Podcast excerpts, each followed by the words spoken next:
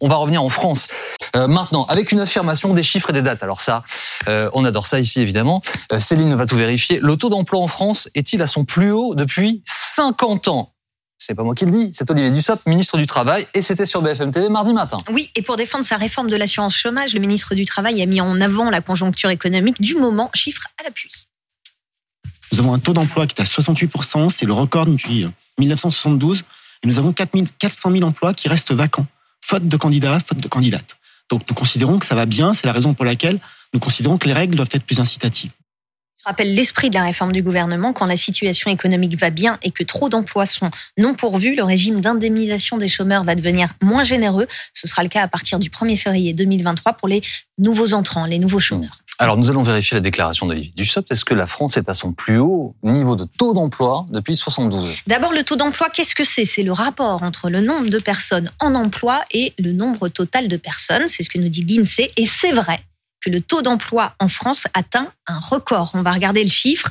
Le taux d'emploi des 15-64 ans atteint 68,3% aux moyennes au troisième trimestre 2022, chiffre de l'INSEE. Concrètement, ça veut dire que près de 7 Français sur 10 en âge de travailler ont un emploi. Oui, c'est un record, mais pas depuis 1972, comme le dit le ministre du Travail. C'est un record depuis 1975, c'est-à-dire depuis que l'INSEE mesure mmh. le taux d'emploi. Alors, le ministre du Travail a aussi plutôt raison quand il parle de 400 000 emplois vacants en France. Il y en a précisément 373 100, chiffre de la DARES, c'est la direction des statistiques du ministère du Travail.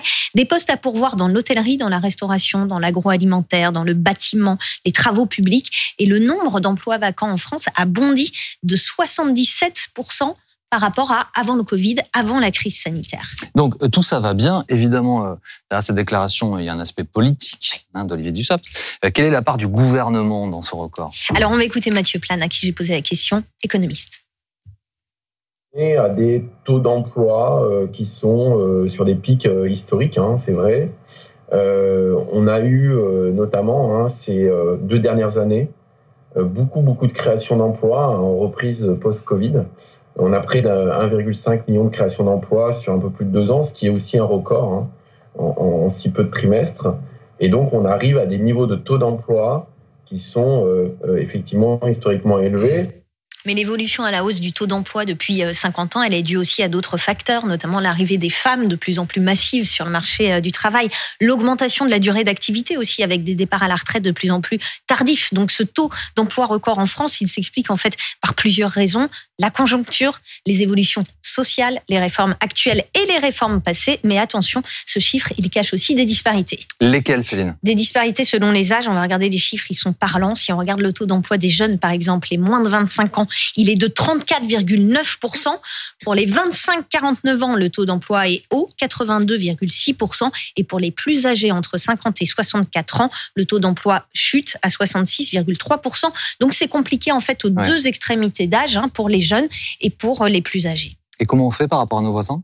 Alors on va regarder euh, les chiffres là de l'INSEE et puis d'Eurostat, hein, c'est l'équivalent européen de l'INSEE. Si on regarde le taux d'emploi de l'ensemble des personnes en âge de travailler, on est dans la moyenne européenne. Si on regarde le taux d'emploi des jeunes, on est dans la moyenne européenne. En revanche, pour le taux d'emploi des plus de 55 ans, la France n'est pas bien placée en Europe. Les chiffres parlent tout seuls là aussi. Dans notre pays, 56% des plus de 55 ans ont un emploi. Donc ça veut dire un peu plus d'un sur deux. La moyenne européenne, c'est 60%, donc on est sous la moyenne européenne. Et pour vous donner un exemple, en Allemagne, c'est 71%. Anne-Charlène?